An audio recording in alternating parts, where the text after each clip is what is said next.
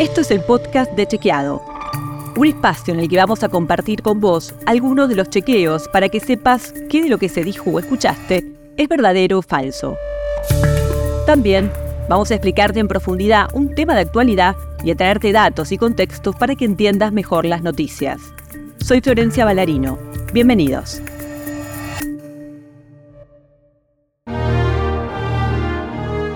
Elección. Acción y efecto de elegir. Designación que regularmente se hace por votos para algún cargo o comisión. Libertad para obrar. Emisión de votos para designar cargos políticos o de otra naturaleza. Elecciones primarias. Elecciones que se hacen para designar a un candidato en unas futuras elecciones. Paso. Acrónimo de primarias, abiertas, simultáneas y obligatorias. En el episodio de esta semana vamos a hablar de las elecciones de 2023, más concretamente de las PASO del próximo domingo 13 de agosto. ¿Qué son las PASO y para qué sirven? ¿Quiénes son los precandidatos a presidente que se anotaron para competir? ¿Cómo están conformadas las listas en cuanto a paridad de género? Y vamos a repasar qué de lo que dijeron algunos de los precandidatos estas últimas semanas es verdadero, engañoso o falso. Las PASO tendrán su séptima edición consecutiva el 13 de agosto próximo. Fueron creadas por ley en 2009 y realizadas por primera vez en las elecciones de 2011. Desde entonces, hubo varios intentos de todos los sectores políticos, incluidos el Frente de Todos y Juntos por el Cambio, de modificarlas o eliminarlas, pero aún siguen vigentes. Como te contamos, PASO es el acrónimo de primarias, abiertas, simultáneas y obligatorias. Primarias quiere decir que es una primera elección para definir candidaturas, no cargos. Es decir, que en las PASO no se elige quiénes serán presidentes, diputados y senadores, sino quiénes serán los candidatos a esos cargos.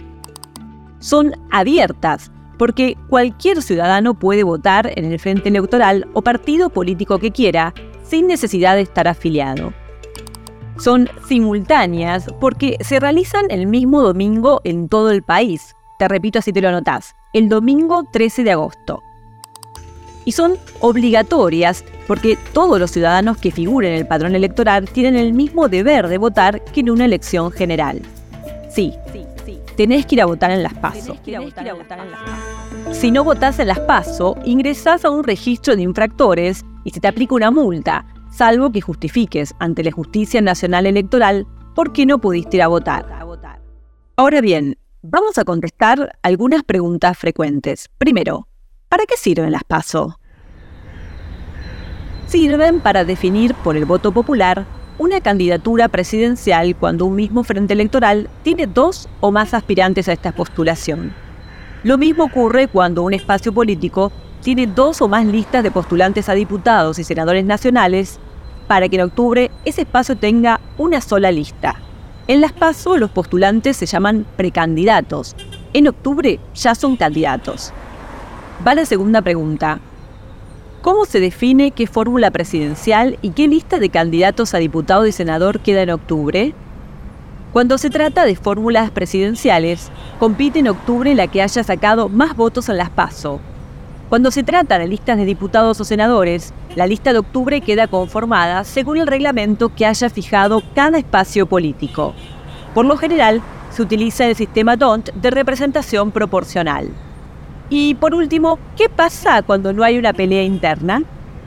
Las pasos se realizan de igual manera porque son obligatorias y en caso de que no haya una disputa interna, la única fórmula presidencial no compite contra ninguna otra, de manera tal que para la opinión pública es un anticipo de la fortaleza electoral que podría lograr ese espacio en las elecciones generales.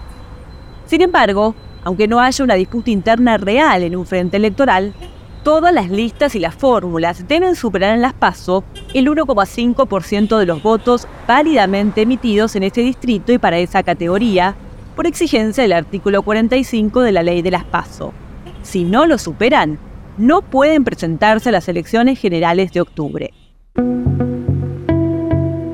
Para las próximas pasos se anotaron 19 precandidatos a presidente representando a 14 fuerzas políticas. 10 de ellos competirán en 5 elecciones internas y otros 9 son candidatos únicos. Unión por la Patria, la fuerza política que representa al oficialismo, presentó dos listas de precandidatos a presidente. Por un lado, competirán el ministro de Economía de la Nación, Sergio Massa, acompañado por el jefe de Gabinete Nacional, Agustín Rossi. Los enfrentará el dirigente social Juan Grabois, quien será acompañado por la socióloga Paula Abad Medina. En Juntos por el Cambio también habrá internas para definir quién representará al espacio en las elecciones generales de octubre. Por un lado, el jefe de gobierno porteño, Horacio Rodríguez Larreta, se presentará acompañado por el gobernador de Jujuy, Gerardo Morales.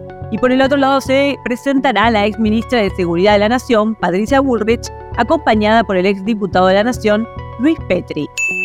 Por su parte, La Libertad Avanza tendrá como candidatos a los diputados nacionales Javier Milei y Victoria Villarroel.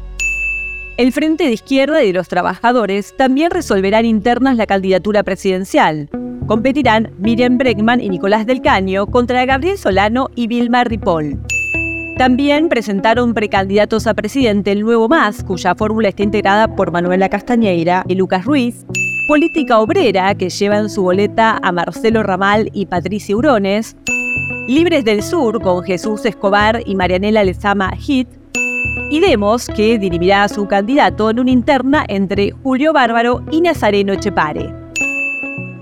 Finalmente se anotaron en las paso presidencial el movimiento de izquierda Juventud y Dignidad, que enfrentarán internas a Raúl Castells y Santiago Cunio, Principios y Valores de Guillermo Moreno, Paz, Democracia y Soberanía de Mempo Giardinelli, Liberar de Pablo Giovi y Frente Patriota Federal de César Biondini.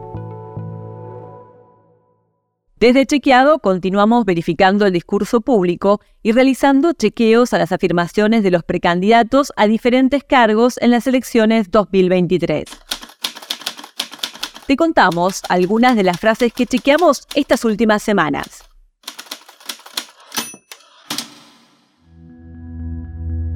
El precandidato presidencial de Unión por la Patria y ministro de Economía de la Nación, Sergio Massa, habló sobre la caída de la inversión en obra pública. Escucha lo que dijo durante la convención anual de la Cámara Argentina de la Construcción. La construcción fue la principal víctima del acuerdo con el fondo. Muchos de los que están acá. La caída del producto para que cierren los números en términos de inversión pública hizo que la Argentina terminara el 2019 por ese ancla que representa el acuerdo con el fondo, con solo 300 obras de obra pública. Esa caída al 0,4 que ustedes sufrieron en caída de obras significó la postergación de la puesta en marcha del gasoducto. La frase de Massa, en 2019 la inversión en obra pública cayó al 0,4% del Producto Bruto Interno, es exagerada. Según los datos oficiales, la inversión en obra pública en 2019, el primer año completo tras el acuerdo que el gobierno de Mauricio Macri firmó con el Fondo Monetario Internacional, sufrió una caída, pero en un nivel inferior al planteado por Massa pasó de representar el 1,17% del PBI en 2018 al 0,93% en 2019. No el 0,4%, como dijo el precandidato. También habló del Producto Bruto Interno el precandidato a presidente de la Nación y actual gobernador de Córdoba, Juárez Chiaretti, de Hacemos Unidos por Córdoba. En una carta donde comunicó su postulación, dijo que en términos reales el PBI por habitante en la Argentina es hoy casi el mismo que en 1974. Esta afirmación es falsa. De acuerdo con los datos elaborados por diferentes consultoras, el PBI per cápita de 2022 en pesos a precios constantes, es decir, teniendo en cuenta el efecto de la inflación, es superior al registrado en 1974. Incluso en 2023 se mantendrá por encima, a pesar de que las proyecciones indican que este año caerá la economía. Por su parte, la precandidata a presidente de la Nación por Juntos por el Cambio, Patricia Bullrich, habló sobre las universidades argentinas. Esto dijo en un foro organizado por Fundación Internacional para la Libertad.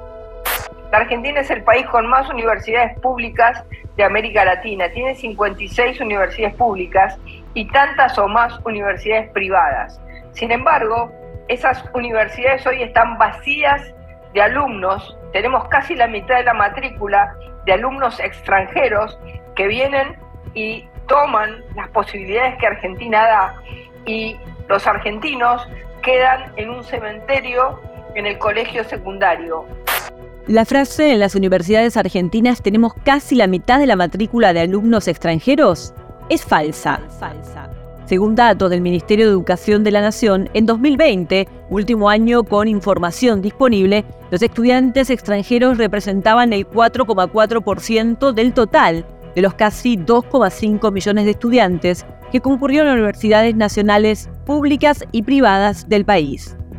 Se trata de una cifra lejana a la planteada por la precandidata presidencial de Juntos por el Cambio, quien habló del 50%. Vamos a hablar ahora de la paridad de género.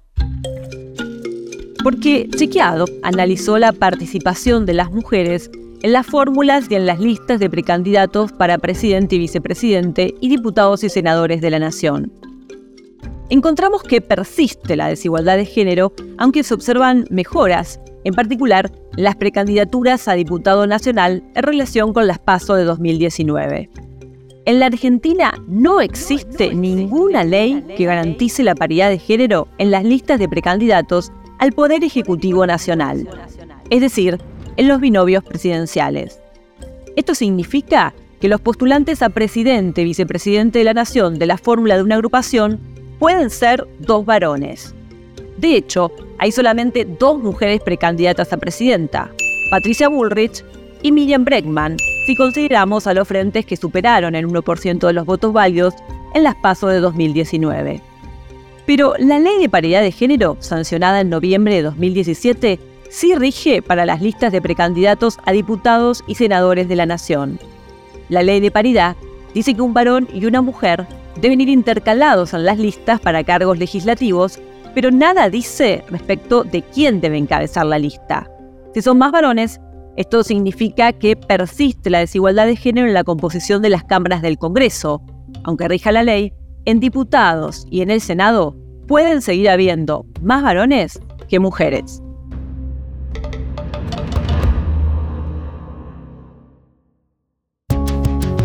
Si querés saber más sobre esto y otros temas, entra a chequeado.com o seguinos en las redes. Si tienes una idea o algún tema del que te gustaría que hablemos en un próximo episodio, escribinos a podcast.chequeado.com. Y si te gustó este episodio, seguinos en Spotify o en tu app de podcast favoritos y recomendanos a tus amigos. Es una producción original de Chequeado en colaboración con Posta. Las notas sobre las que se basa este episodio fueron escritas por Juan José Domínguez, Mariana Leiva, Manuel Terricone, Rosario Marina y José Jiménez. La producción está a cargo de Guido Escolo y Josefina Denía, y la edición es de Nacho Ugarte. Soy Flor Valarino. Hasta la próxima.